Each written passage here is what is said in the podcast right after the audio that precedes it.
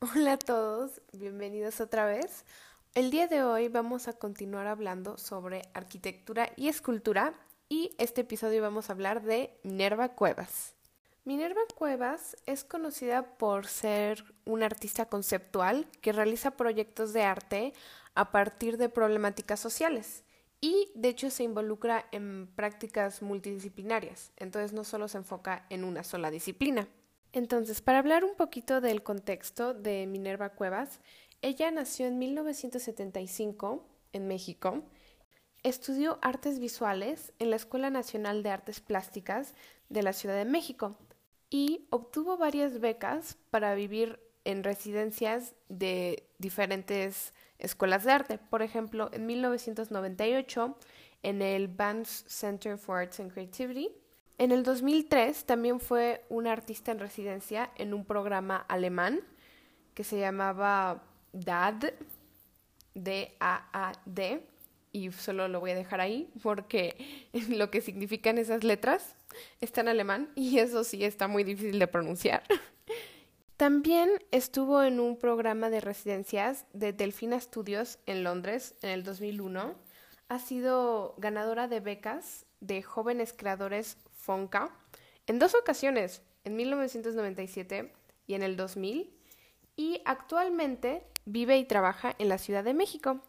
Ella ha expuesto fuera y dentro del país, individual y colectivamente, desde 1994. Y aparte de las exposiciones que ha hecho, ella es la fundadora de dos organizaciones. Una, Mejor Vida Corp, que fundó en 1998, International Understanding Foundation, en el 2016, que quiere decir una Fundación Internacional de Entendimiento. Y ahora, ¿qué tipo de arte hace? Ella hace instalaciones artísticas, escultura, video, fotografía y intervenciones de arte contextual en locaciones específicas. Y bueno, aparte de aquí en México, en la UNAM y en la Ciudad de México, su trabajo puede estar en muchos otros lados. Se encuentra en Londres, hay en París, hay en Alemania, hay de hecho una colección en línea. Entonces, es muy diverso. ¿Y cuál es su estilo, por así decirlo? Bueno, ella lo que hace es trabaja con objetos de uso cotidiano, cosas que te puedes encontrar pues en tu casa como no sé, una lata de papilla de tomate y usa eso para representar la forma en que esas compañías o esas corporaciones, en especial corporaciones en la producción de alimentos, cómo ellos usan los recursos naturales de una manera muy negativa. Entonces utiliza esas figuras cotidianas y les da un giro que incluye un mensaje que critica a la sociedad. Algo que me gusta mucho de sus obras de arte es que incluyen el humor, incluyen el humor y la ironía para representar la forma que esos objetos que elige para criticar, el impacto que tienen sobre la sociedad y también utiliza el humor y la ironía para exigir un cambio en la sociedad. Entonces yo puedo apreciar mucho esto del humor porque sí, sí entiendo que hay momentos en los cuales se necesita seriedad, pero a veces el humor puede ser algo más más identificable, con el cual te puedes relacionar mejor. Y también el humor ayuda a que entiendas mejor el mensaje y que no sea algo complejo, monótono, que pues no le quieres prestar atención.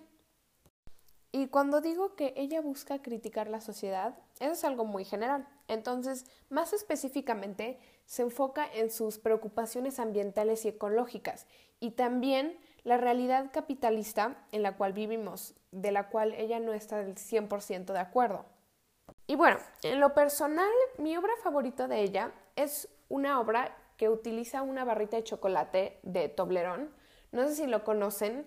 Es una barrita de chocolate de Suiza y lo que es es una barrita que tiene una forma de un triángulo y tiene un cartón amarillo y en la etiqueta dice Toblerón gigante en, letras rojas. Y ella lo que hizo es cambiar ese letrero que decía Toblerón y que decía to rebel, que quiere decir, o sea, rebélate, Y me parece muy, muy interesante cómo eligió un objeto tan pequeño, tan cotidiano como simplemente una barrita de chocolate y le cambió unas pocas letras y el significado cambió completamente.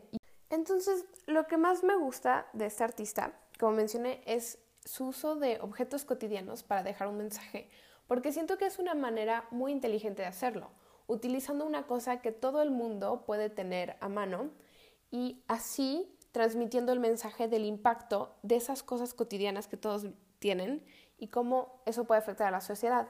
Y me gusta cómo busca con sus obras tratar de generar conciencia de esos problemas políticos, sociales, económicos y así ir mejorando un poco el mundo. Entonces, eso ya sería todo de Minerva Cuevas, esta maravillosa artista y que no solo es artista, sino también es activista, que me encanta cómo trata de usar su arte para mejorar el mundo.